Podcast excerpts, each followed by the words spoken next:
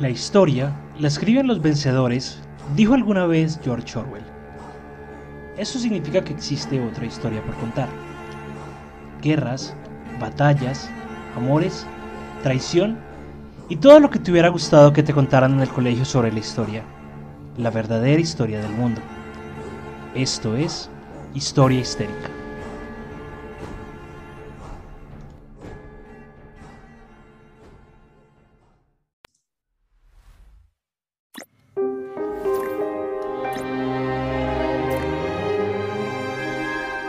Buenos días, buenas tardes, buenas noches, dependiendo de cuándo y dónde me estén escuchando.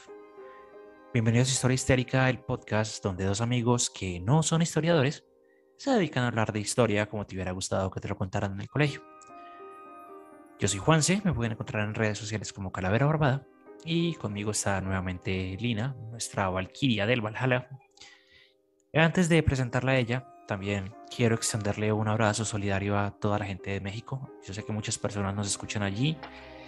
Eh, lamentable y desastroso todo lo que está pasando alrededor de, de Querétaro.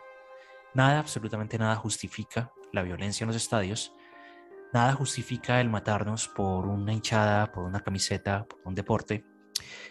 Y citando a la iglesia maradoniana de la mano de Dios, la pelota no se mancha. Absolutamente nada justifica los 22, 27 muertos que alcancé a leer en el último reporte que, que por ahí apareció. Y mucho menos eh, toda la escalada de violencia. Ya estamos en un momento bastante violento en el mundo como para que hagamos este tipo de aberraciones y, estupideces. Entonces, un, un, abrazo solidario desde aquí para todos ustedes. Ahora sí, Linis, ¿cómo estás? ¿Cómo vas? ¿Cómo va todo? Buenos días, buenas tardes, buenas noches. También impactada con la noticia. Ayer por la noche empecé a leer sobre lo que estaba sucediendo en medios y es increíble el nivel de fanatismo que pueden llegar a algunas personas. Y no solamente hablemos de temas de fútbol, aunque el, tema principal pues efectivamente es ese, pero hablemos ya temas políticos, religiosos, donde tú por ser de alguna religión o por ir en contra de algún político, te puede, o sea, te pueden literalmente matar. Total. Ahora, el fútbol, miren, el fútbol es uno de los deportes más bonitos para mí, ¿sí? ¿Por qué? porque reúne todo, o sea, se reúne la familia, se le gustan niños, adultos, y es increíble que en un estadio donde se supone que van familias también, o sea, tengan que sacar a los niños corriendo sin las camisas de los, de los, de los que, de, de, de los, los jugadores, o bueno, etcétera, sí, de los equipos, para que no maten al niño. Esa es una de las imágenes que ahorita le está dando la vuelta prácticamente al mundo con lo que pasó ayer. Y es increíble ese nivel de intolerancia todos tenemos gustos y todos los gustos deben ser respetados, ¿sí? Y no vale la pena matarse por una camisa, no vale la pena matarse por un equipo, menos. O sea, calmémonos un poco, como dice Juanse, ya el mundo tiene bastante violencia. México y Colombia son dos países que comparten casi el mismo nivel de violencia. Es increíble, o sea, queda uno sin palabras. El último reporte que yo leí fue esta mañana y aún se decían que habían 17 muertos. No sé actualmente cuántos hayan. Y sé que hubo más de 30 heridos. ¿Sabes qué es lo más triste? Que según cifras oficiales, no van muertos. Ah, sí, eso leí esta mañana. Eso no, es lo y más tras triste. del hecho, el presidente de la Federación Mexicana de Fútbol hasta el momento puso unas sanciones estúpidas o sea, algo que no tiene peso. Por ejemplo, que hoy no iban a jugar los partidos de la liga y demás. Se me hace tan parecido a Colombia. Es que de verdad Sí, somos tan hermanos, somos países parte, hermanos somos- y por eso... Sí, des- desgraciadamente somos hermanos hasta en eso. Y es, es horrible también el nivel de intolerancia. Es que ni la parte política ayuda y mucho menos la parte pues, de los aficionados. Es que es una cosa horrible. Pero bueno, afortunadamente tenemos las redes sociales, ¿no? Total. Por ahí es donde efectivamente nos damos cuenta qué fue lo que sucedió. Bueno, nos dimos cuenta qué fue lo que sucedió ayer. Videos horribles, no se los recomiendo. Si son sensibles, no los vean. Yo cometí ese error y bueno, Pero sí, o sea, vivamos en paz, nada nos cuesta aceptar las diferencias del otro y si no nos gusta, hagan lo que yo hago. Simplemente no le presto atención y listo. Literal, y no me mato la cabeza ni nada. O si me están molestando con algo, me doy cuenta como que no es para mí y ya. Pero no nos matemos por diferencias, por favor. Ni diferencias en deportes, ni políticos, ni sociales. Ya bastante tenemos con lo que está pasando. Es verdad. Bueno, cuéntanos. un poquito regañona. pero es que, pero es que, o sea, no, y es que, ¿sabes qué pasa? Aquí me voy, o sea, voy a hacer un paréntesis grande, el capítulo no tiene nada que ver con esto. Pero aquí en Colombia sucede lo mismo, claro, no en la misma escala porque se ha prevenido, pero aquí también te matan por una camiseta, o sea, te matan por una camiseta, literal, no es exagerando, literal. Entonces, no estamos tan alejados de esa realidad, desgraciadamente. Y bueno, por supuesto, un saludo a todos los hermanos mexicanos, los que nos ven. tenemos mucho aprecio, muchas gracias también por el apoyo y por supuesto que los acompañamos en, en todo el proceso. Y listo. Habiendo dicho esto, cuéntame de qué vamos a hablar hoy, dame pistas. Bueno, para, mm, digamos que en este momento estamos viviendo un acontecimiento histórico, uno de los tantos que se han presentado en los últimos meses. Inserta el meme, no quiero vivir más acontecimientos históricos. Así, tal cual, sí. Han pasado unos pedillos. Em, pero es, o sea, el personaje del que vamos a hablar hoy está inmersamente también en un tema histórico pero a diferencia de lo que estaba pasando alrededor de él, él es, perdón, él fue, es y seguirá siendo considerado un héroe. Vamos a ver, tiene que ver con el tema de astronautas. Astronautas, momento actual. Tan momento actual no, pero digamos que lo que se está viviendo ahora puede ser también producto de eso que pasó. Ok. La carrera espacial. Mm. Sí, pues ahí hablamos de Adrian Gagarin, Neil Armstrong, Apolo 13. A ver, eh, es que si te digo, bueno. ¿Cuál fue uno de los nombres que, dijiste? Gagarin. Gagarin, Adrian, Neil Armstrong, el Apolo 13. ¿Tiene que ver con el apellido Gagarin? Gagarin. Gagarin era del combo de los rusos. Laika. Laika era la perra, Gagarin. Eh, Tereskova, Valentina Tereskova, la astronauta. Compañeros, fieles compañeros. Ah, pucha. Pero entonces ahí sí no sé por qué. Yo conozco la historia de Tereskova, conozco el tema de Gagarin, pero no conozco mucho de la carrera espacial por parte de Rusia. Pues vamos a hablar efectivamente de Yuri Gagarin. ¡Yay! Gagarin. El capítulo de hoy. Ahora ¿por qué es considerado un héroe? Digamos que no se necesita ser de Rusia o de Bielorrusia para saber la importancia que este hombre tuvo durante todo el proceso de la Guerra Fría, porque esto se dio en la Guerra Fría. Más allá del tema de la guerra, de lo que estaba sucediendo en ese momento, Yuri Gagarin fue un hombre de éxito. ¿Por qué? Porque fue el primer hombre en viajar al espacio. A diferencia de sus compañeros, se dice que históricamente, pues por supuesto, Bielorrusia, digamos que los hombres normalmente eran como muy serios, muy sí. Este señor era todo lo contrario. Se dice que tenía una empatía muy grande, no solamente por sus, por sus compañeros, sino por todo lo que estaba sucediendo en el momento. Yuri Gagarin se hizo tan famoso precisamente porque fue el primer hombre que viajó al espacio, que el gobierno soviético no lo dejó viajar más. ¿Por qué? Porque estaban aprovechando su fama aquí en la Tierra. Entonces, alrededor de Yuri Gagarin se construye todo un tema histórico. ¿Sí? Fue el primer hombre en viajar al espacio. Y esto los de Bielorrusia lo consideraron como un hito histórico que nadie iba a poder superar y efectivamente fue así. Fue un golpe bastante grande para sus contrincantes, pero bueno, ahora bien, Yuri Gagarin no venía ni de cuna de oro ni nada por el estilo, ¿sí? Él venía de una familia relativamente pobre, granjeros. Era una persona que tenía una personalidad muy arrolladora. De manera magnético. Dime. El manera magnético, el manera tenía un carisma increíble. Exactamente. Y se dice que él pudo viajar al espacio y que sus compañeros no, por algo tan sencillo como la estatura. ¿Por qué? Digamos que Yuri Gagarin medía como entre unos 67 y unos 70 más o menos, no era tan alto. No era tan alto.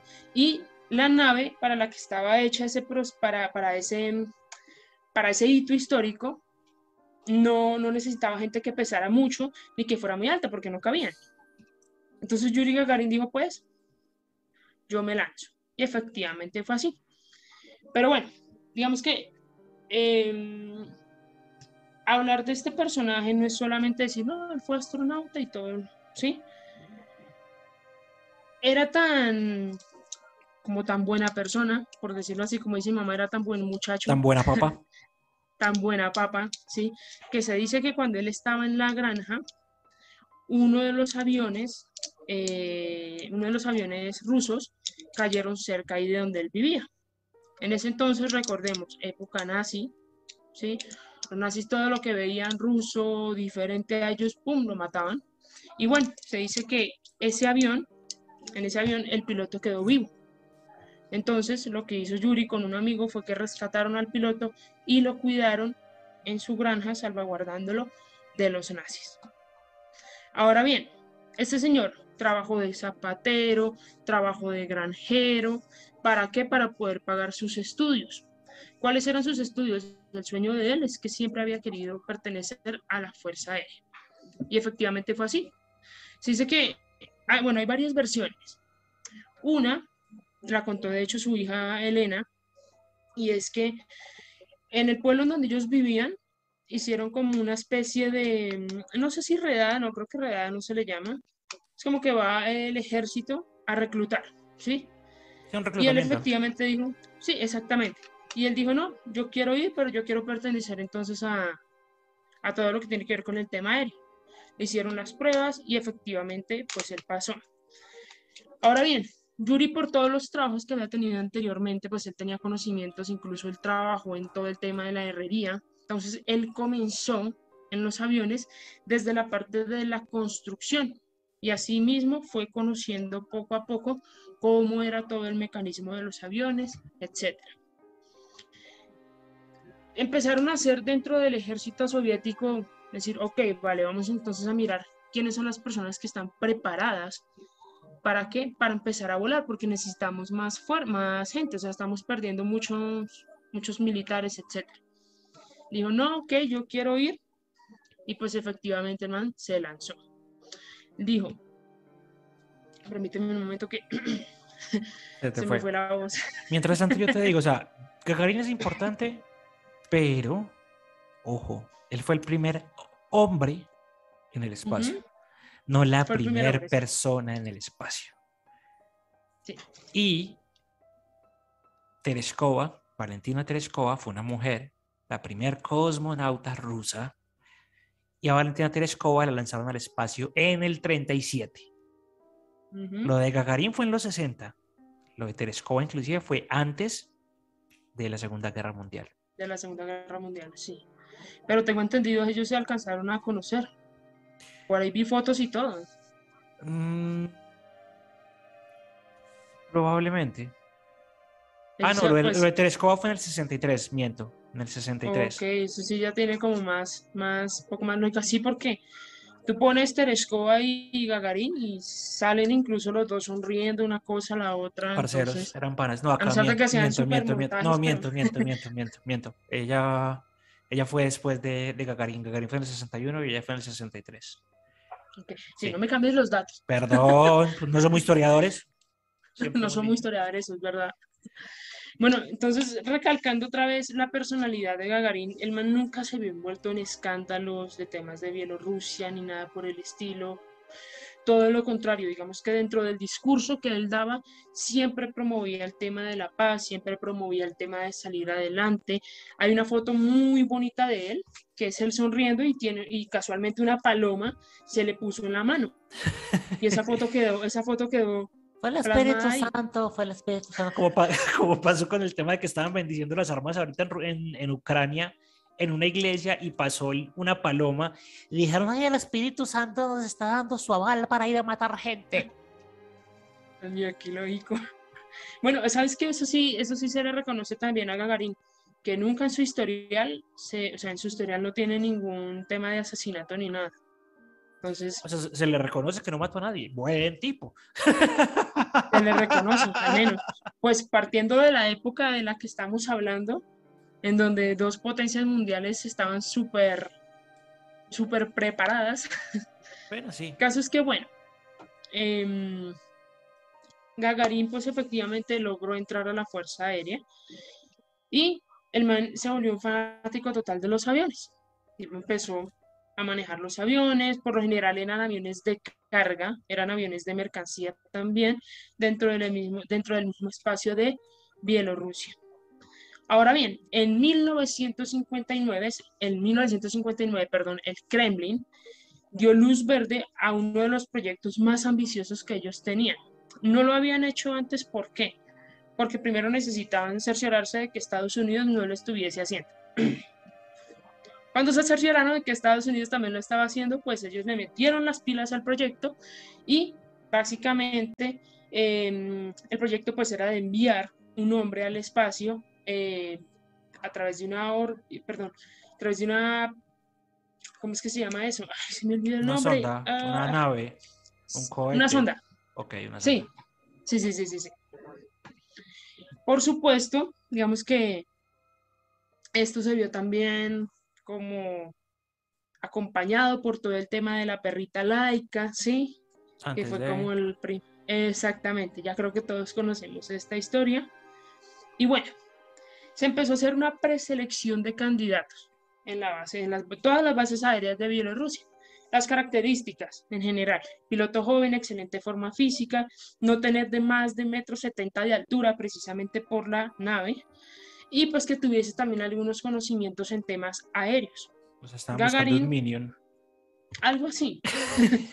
Gagarin, digamos que compitió con varios candidatos y pues él sacó las mejores notas, porque no solamente era tema físico, sino lo que tenían también en la cabeza. Y como él ya había pasado por construcción de aviones, incluso pues en sus, en sus trabajos por fuera, eso le habían ayudado mucho pues a llegar a ser la persona que conocemos hoy en día, el tema histórico.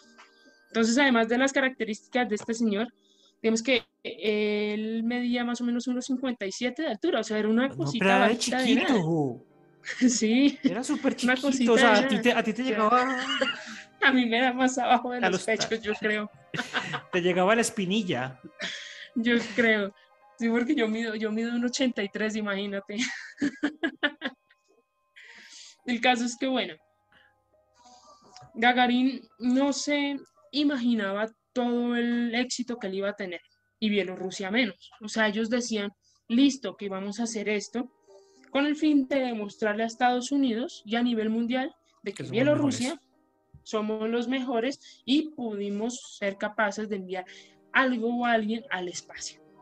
Ya si muere, como quien dice, nos lavamos las manos.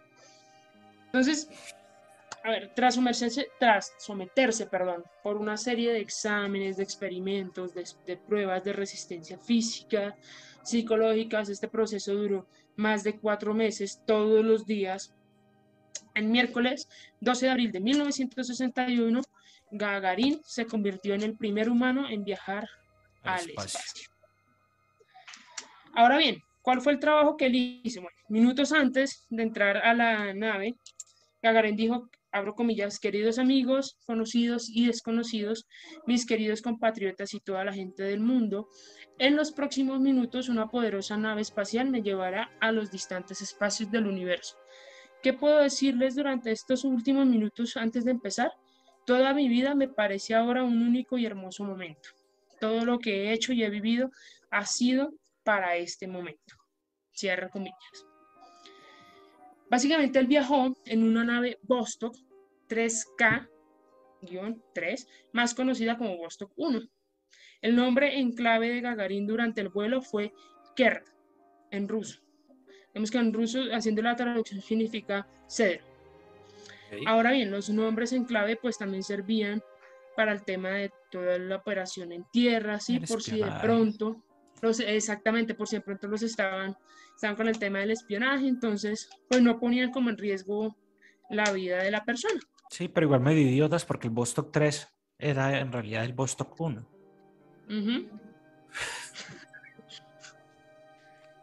el Vostok 6 es el Vostok 2. En temas de guerra, repito, no somos historiadores. Pero sí tenemos un poquito de conocimiento de guerra.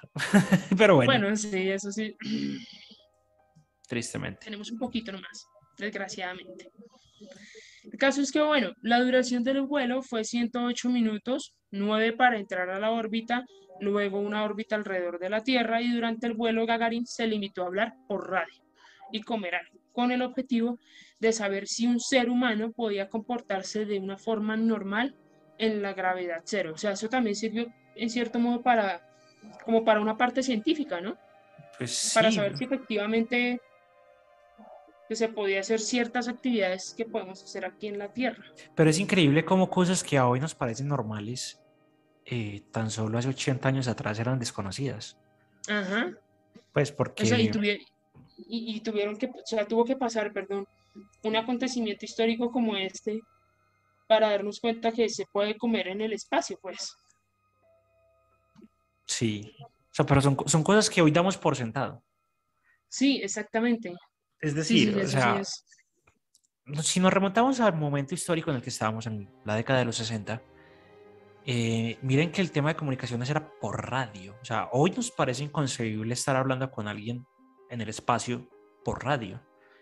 Y hoy nos parece inconcebible como decir, como, ah, no, es que en gravedad cero sí se puede comer. O sea, sí, pero pues digamos que en esa época era algo que no se tenía claro. No tanto impensable porque lo hicieron, pero no se sabía si se podía o no se podía hacer. O sea, ellos pensaban que sí se podía, pero imaginando donde no se hubiera podido hacer y Gagarin hubiera comido y la comida en el espacio tuviera algún tipo de repercusión, hubiera implotado y hubiera llegado acá con la piel por fuera como un capítulo de Los Simpsons.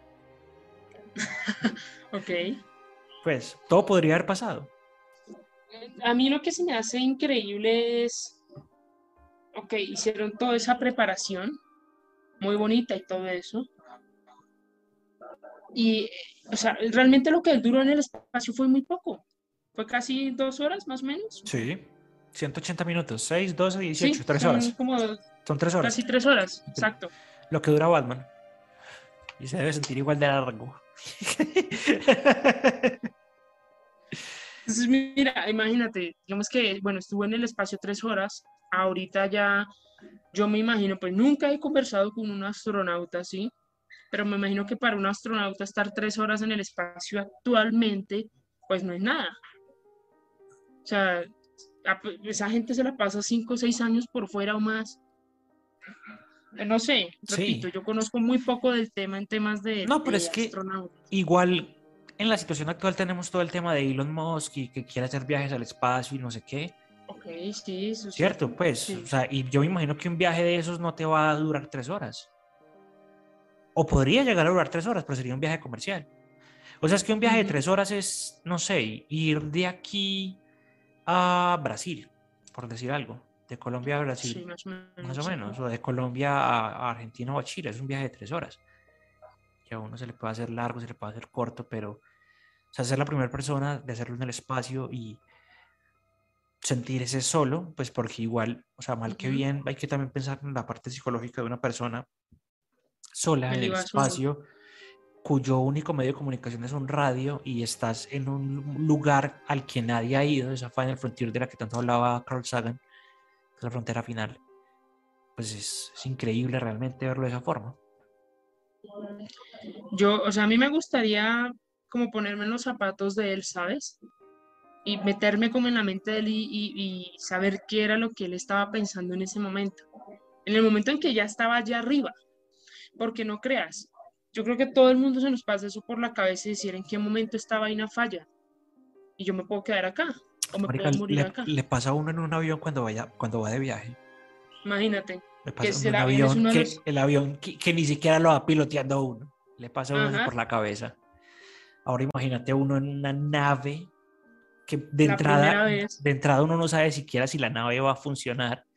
Y uno llega y dice como, parce, venga, ¿y esto quién lo ha probado? Ah, no, una perra. Pero se murió. Ok, qué fuerte, sí. Pero sí, Laika se murió en el espacio, hasta donde sabemos. Sí, sí. Entonces sí, entiendo. sí, imagínate que te digan, no, eres la primera persona, vas a estar en un lugar donde nadie ha estado, tu única comunicación que vas a tener con la Tierra va a ser un radio. Y quien quita que el radio en algún momento falle también. Allá arriba, o sea- como allá arriba y el man pegándole a las pilas. Imagínate. ¡Se le no, acabaron la las pilas al radio! Imagínate, la presión psicológica porque eso salga bien. La presión psicológica que él tiene consigo mismo, ¿sí? O sea, eh, fue un La, tema pre- la fuerte. presión política que puede llegar a tener. La presión política, exacto. Porque si no salía bien, Bielorrusia iba a ser como el hazme reír de, del pues, mundo. de- de- del mundo. O sea, imagínate. Y si Estados Unidos sí lo hacía, peor. O sea, la cosa, mejor dicho, era un personaje sí o sí que iba a pasar a la historia. Y que era demasiado fuerte. Pues física no sabemos, pero mentalmente era una persona muy fuerte. Entonces, bueno, algunos mitos, algunas leyendas. Dice que durante la maniobra de regreso eh, hubo como una especie de error en el sistema y el Vostok 1 no aterrizó en el punto donde debía aterrizar, sino que lo hizo a 110 kilómetros de Stalingrado, ¿sí? el, el actual Volgograd. Entonces dice que tras salir despedido de la cápsula, Gagarin descendió en un paracaídas y fue a parar a un pueblo llamado Smelovac, donde pues una campesina asustada lo confundió con un extraterrestre. Volver al futuro. Entonces, Perdón, volver al futuro risa 1. porque Pero es que volver al futuro la 1. escena. Ahora Sí. empiezan a comentar, ay, pero ¿por qué se ríen de esa mo-?" No, pero es que es real, es volver al futuro 1. No, es que, o sea, No, puede darnos mucha risa, pero imagínese en el contexto. O sea, usted estar aquí sí, sí, relajado, usted sale a usted, usted- no, o sea, pongámoslo en la situación actual. Usted está en este momento y sale a comprar el pan. Y a mitad de cuadra, usted ve que viene cayendo un man en un traje verde que usted en la vida ha visto, en paracaídas. Usted no va a decir, oh, tal vez algún ejército del mundo está haciendo un experimento secreto y esa es tecnología que no conocemos y es una persona que está descendiendo del cielo y viene del espacio. No, usted va a decir, es un alien, Sí. es un chupacabras. No, yo me imagino, yo me imagino ahorita el contexto de la viejita, pues imagínate una señora campesina que en ese entonces no había mucho tema de la información como lo No había tenemos ahora. nada. Ahora nos puede parecer un chiste, no había nada.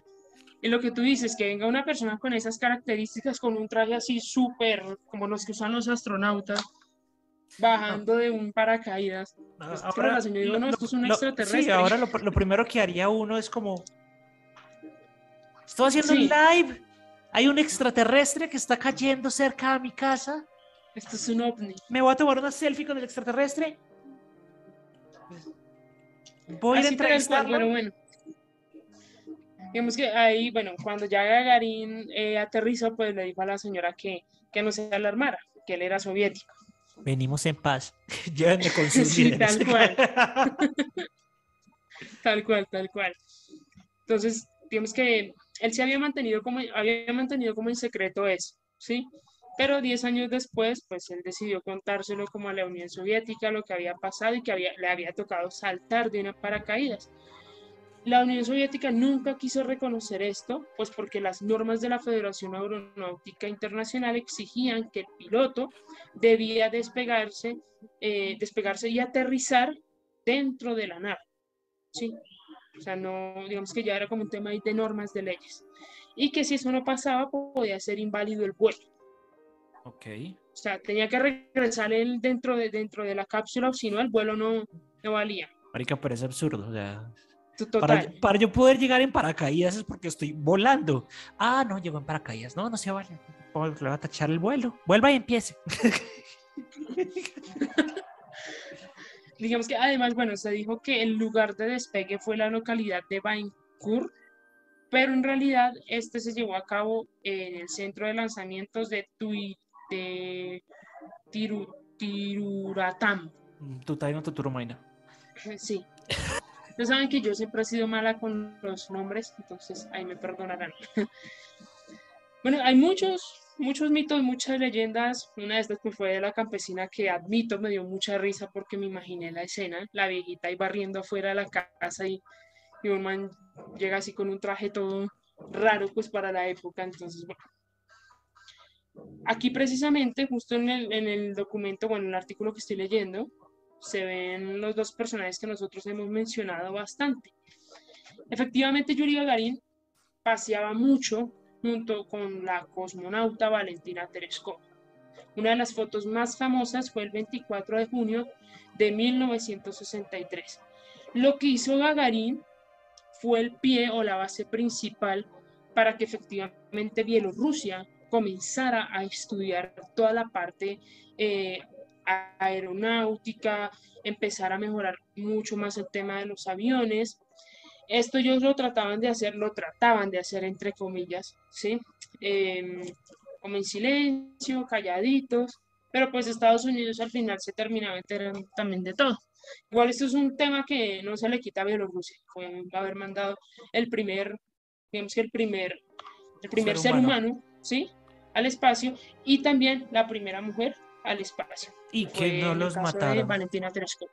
Y exactamente. Porque hay también registros oficiales donde muchas veces, o sea, los perros que mandaban Ditu Laika, o Ditu de pronto Mushka, Pochelka, que fueron otros perros que también fueron al espacio.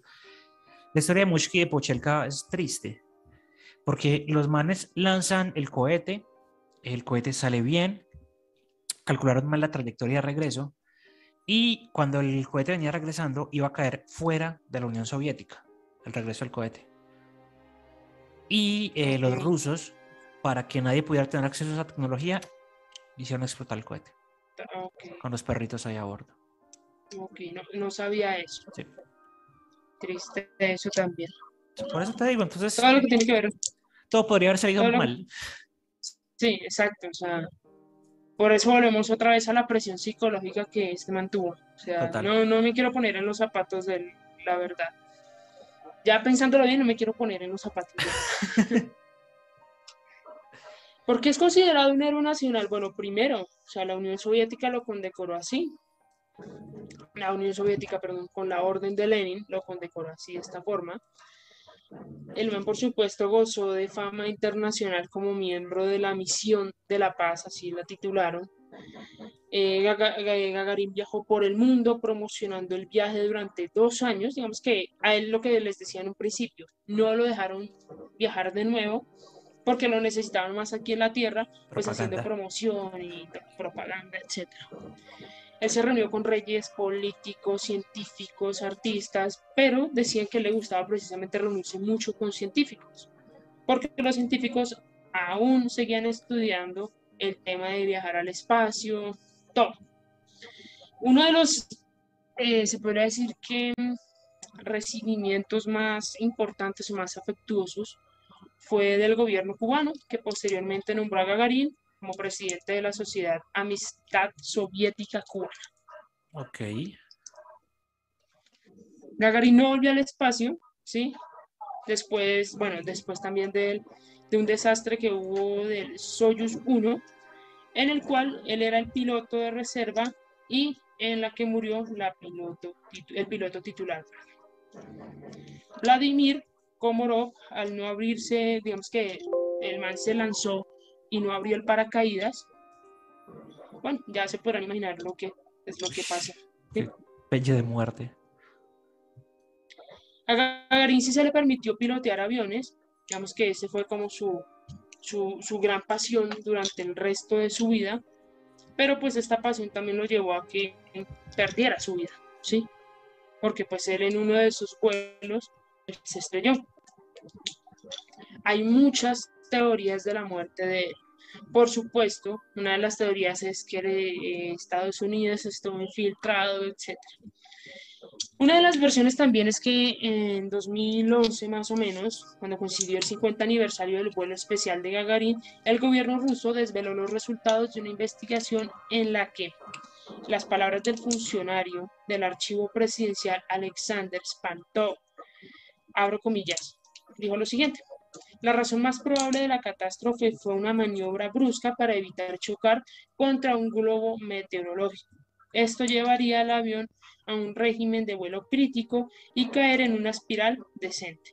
Según lo que entiendo, bueno, cierro comillas, según lo que entiendo, él se estrelló contra una montaña. Eso, es lo que yo entiendo, ¿sí? Existen otras teorías acerca de la muerte pues, de Gagarin. Una de esas es la versión del instructor de él, que sufrió un ataque al corazón y que la cabina pues como que se desprendió del avión. Hubo un fallo técnico, incluso otro avión impactó con el suyo, en fin, hay muchas, muchas, muchas teorías. Se, se llegó incluso a, a pensar, ¿sí? que pues como la carrera entre comillas de Gagarin ya iba un poco en declive, pues digamos que estaba mentalmente inestable y fue incluso asesinado por la KGB. Ok. Hay muchas teorías. Digamos que lo que yo creo es la normal, una obra, o sea, una manobrió mal el, el avión. Maniobró. Sí, y se fue de jeta, literal. creería yo que ese sí, es que pues, no, no, hay que meterle tampoco como pronto tanta ciencia, ¿no? Sí, o sea, usualmente la, la respuesta más, más sencilla es la, la verdadera, o sea. Hmm. Se le atravesó un globo meteorológico que lo podría estar botando y pues básicamente el man, el avión perdió el control y tierra. Por supuesto, pues Gagarin no iba solo, pues él iba también con su compañero, con su copiloto y pues ambos murieron, ¿sí? Había mal tiempo en ese entonces, eh, errores humanos, cosas que al día de hoy con toda la tecnología pueden pasar. Los aviones, al día de hoy, valga la redundancia, son de los transportes más seguros que hay a nivel mundial, pero pues son máquinas, pueden fallar. Y nosotros también como humanos podemos fallar. Y en ese entonces, donde no había toda la tecnología que tenemos al día de hoy, pues incluso era, era muchísimo más probable. Entonces, bueno, esta es la historia de Yuri Gagarin. El primer astronauta fuera de órbita. Y para complementar, hay un par de cosas muy divertidas que estoy viendo aquí y es que hay dos teorías de conspiración con respecto a la muerte. La primera es que supuestamente Gagarin murió de un infarto en su casa, relajado, y que la KGB lo que hizo fue 18 días después montarlo en un avión, pilotearlo a control remoto y simular su muerte. Otros dicen que supuestamente, como el man sabía tantas cosas de la Unión Soviética y de Rusia y de la KGB y que tenía tantos secretos, la KGB se lo llevó, le hizo una operación de cirugía plástica y le cambió la cara y lo metió en manicomio. Entonces, claro, supuestamente, como él man tenía una cara nueva, en el manicomio decía, yo soy Yuri Gagarin, y que nadie le creía porque tenía otra cara, y que allá murió. Tengo entendido que él sí estuvo unos días en un, como en un hospital mental, pues por, yo me imagino, por toda la pues presión que tenía. entendible. Claro. Tengo entendido que sí, digamos que no es algo que está comprobado. Igual si ustedes tienen pues más conocimiento de este personaje, ahí lo pueden dejar en los comentarios. Por favor, sin insultos, gracias. gracias. No, ya toca aclarar porque lo regañan a uno. Sí, es verdad, es verdad, es verdad, es verdad. Pero y bueno. también la última teoría que aparece acá que me parece muy graciosa es que el man desapareció porque le secuestraron los aliens. Entonces tuvieron que hacer todo un montaje con respecto a su muerte. O sea que de pronto lo de la viejita, de la señora campesina posiblemente... La viejita era una reptiliana. A lo mejor, no, no sabe, no mentira. Pero bueno, Yuri Gagarin, ídolo de multitudes, Lástima que eso no fue tan temprano. A este sí podemos decir no te tocaba carnal, porque pues. Él se murió como a los 37 años. Sí, jovencito, no alcanzó a llegar a los 40. A los 37 años murió. O sea, tenía la misma edad que a yo. que a usted. A yo. 37 años, el man fue al espacio y yo tengo un podcast. Bueno. Conmigo. Contigo. Y dos gatos. Genial. Y los gatos. Genial, me encantó. No, mira, yo siento que es un tema importante, sobre todo por lo que está pasando ahora, ¿sí? Por el sí, porque cambió el juego geopolítico, cambió el juego geopolítico del, Exacto. del momento y en este momento de tensión y de geopolítica también es importante establecer cuáles fueron esos paradigmas que se rompieron a lo largo de la Exacto. historia. Y, y mira que siempre que hablamos, o bueno, nombramos algo, por ejemplo, de Rusia, ¿sí? O de esos países, siempre pensamos también como lo malo, todo el tema de la guerra, lo que estaba pasando. Y, y eso también en parte, no, yo no soy ni, o sea, no, no tengo esos pensamientos como el capitalismo, comunismo, no, pero también sí es cierto que Estados Unidos ha ayudado a eso, ¿sí? Ha ayudado a que Rusia se vea como el malo, Bielorrusia en general, Construir Pero una también de debemos- odio. Exactamente, sobre todo con las películas de superhéroes, pero también debemos darnos cuenta y debemos conocer un poco más del contexto y saber que no todas las personas eran malas. Y que no podemos ver todo en términos de buenos y malos. Ujú. Una de esas personas pues era él, de hecho, pues dentro de las investigaciones siempre se nombraba que era una persona muy empática, muchísimo, que le gustaba mucho ayudar, que era una persona muy alegre, etc. Entonces, hay que leer. Hay que creer, I want to believe.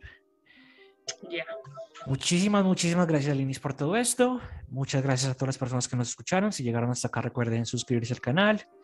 También estamos en Spotify, Anchor, Google Podcast, Apple Podcast. En todas las plataformas de podcast pueden encontrar solamente el audio. También recuerden dejarnos sus comentarios, sus reviews, cinco estrellas. Estamos en todas las redes sociales como Historia Histérica. Y también recuerden que lo bonito de la historia es que nunca se termina. Chao, chao.